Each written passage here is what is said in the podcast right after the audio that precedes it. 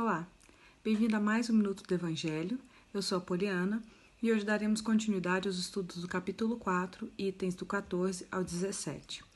Bom, para trazer para a reflexão dessa semana, eu queria destacar três pontos muito importantes dessa discussão. O primeiro deles, que como nós já dissemos várias vezes aqui, sobre uma divergência de interpretação de tradução da Bíblia, né?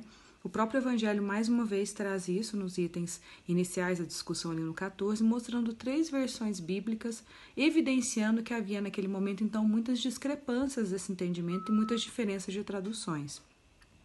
É importante entender que a tradução grega, né, que está mais próxima, inclusive, da tradução do aramaico, do hebraico, né, das línguas daquela época, ela está mais próxima né, da realidade de fato, daquilo que foi dito e entendido naquele momento. Quando no livro de Jó ele diz né, que ele aguarda é, viver o combate dele, as suas dificuldades, as mazelas da vida dele, mas que ele entendia que, após a morte, ele aguardava um dia retornar à Terra para continuar o seu trabalho de evolução. Então, esse é o primeiro ponto que eu queria deixar, trazer para a nossa discussão hoje, que é esse entendimento da pluralidade das existências. Esse entendimento já fazia parte do entendimento bíblico àquela época, como já foi colocado aqui também, né? E isso fica muito evidente, inclusive, no Velho Testamento, né? Então, quando às vezes muitas pessoas defendem que esse batismo, é, esse renascimento vem pelo batismo nas águas, no Velho Testamento não havia essa prática. Essa prática começou com João Batista no Novo Testamento, né? Na época da vinda do Cristo aqui. Então, lá na época de Jó, esse entendimento não havia ainda. Então, é muito importante entender isso. O segundo ponto que eu queria destacar que quando nós entendemos a pluralidade das existências, todas as, todas as histórias contadas pelo Cristo, todas as suas parábolas, todos os ensinamentos fazem sentido.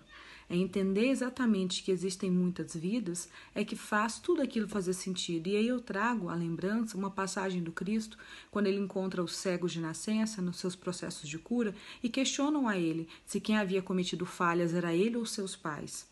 Ora, se aquela criança, aquele adulto, né, nasceu cego, como é que ele poderia ter cometido um erro prévio? Se ele nasceu daquela condição e se a vida fosse única.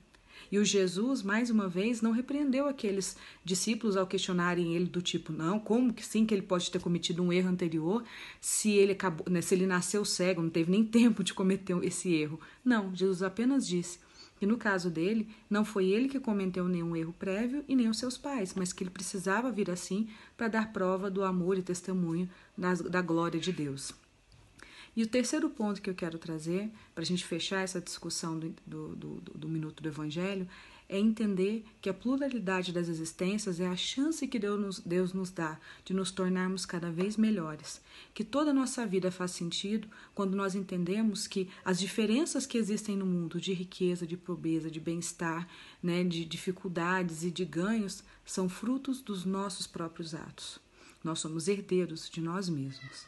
Então, que nós possamos sempre fazer uma boa semeadura para que a colheita também seja proveitosa. Que Jesus abençoe a todos.